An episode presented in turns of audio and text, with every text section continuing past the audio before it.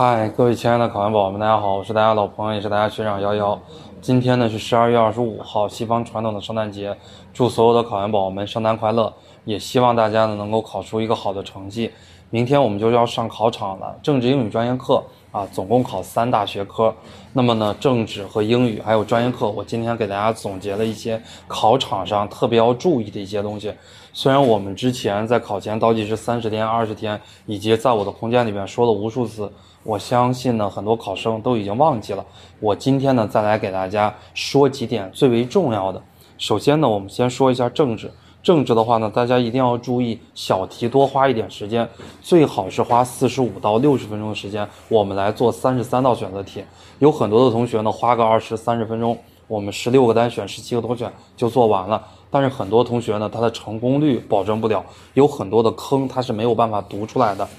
第二点呢，就是说大家大题不要慌，你之前不管是背的准还是压的准，跟你背不准、压不准，其实整体的一个差距并不是很大。老师主要还是看你的这个采分点，你如果采分点能够采得准，跟你之前背的啊，什么徐涛的呀、肖秀荣的呀、什么讲五套呀、二十天二十题呀，其实没有太大的关系。政治的拉开差距主要是在于选择题，而不是在于大题。大家整体大题得的分数呢，都在三十五到四十五分左右。所以下了考场之后，你也不要说去夸哪个老师啊，押题多么多么准。如果哪个老师押题押的不准，你也不要说去骂那个老师押题多么的不准啊，这些都是没有意义的。政治最后想告诉大家呢，就是千万不要去对题。因为我们政治的话，每年出错率是很高的，一些考研辅导老师放出来的这个答案，跟我们官方放出来的这个答案是有很大的差别的。一旦对题的话，会影响到你下午英语的发挥。政治我们就说完了，我们来给大家讲一下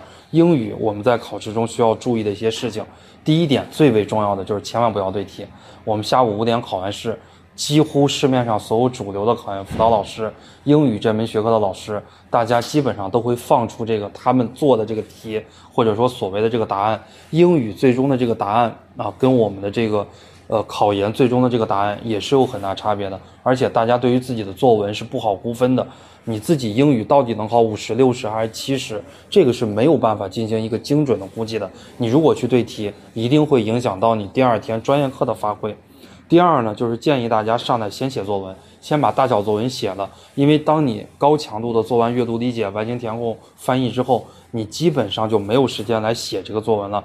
呃，第三点要告诉大家呢，就是完形填空，完形填空一定要放在最后写，因为完形填空一共有二十个选项，每个选项零点五分，你最后蒙出来的这个分值跟你最后得的分是差不多的，因为在考研的考场上是没有零点五的。假设你蒙对了五个五个，那么你就可以得到三分啊，五六就可以得到三十，因为零点五的话它是四舍五入算作一分的。最后想告诉大家的是，一定要控制阅读的时间。我们考研阅读跟四六级不一样，它不是泛读，它是精读。那我们考研阅读的话，很多同学会做二十五分钟、三十五分钟，在一个选项上有可能会纠结十分钟或者是八分钟。希望大家在考场上千万不要这个样子，不要影响到后面题的这个时间。最后呢，就是告诉大家专业课在考场上需要注意什么。专业课第一点的话呢，建议大家上来要用五到十分钟先看一遍所有的题，最好是所有题你会做的题有一个思路，你不会做的题你知道它到底是中国教育史的，还是外国教育史的，还是教员的，还是教新的。如果是中国教育史的话，它是哪个时期的？如果是教新的话，它前后两章分别是什么？能不能找到一些灵感？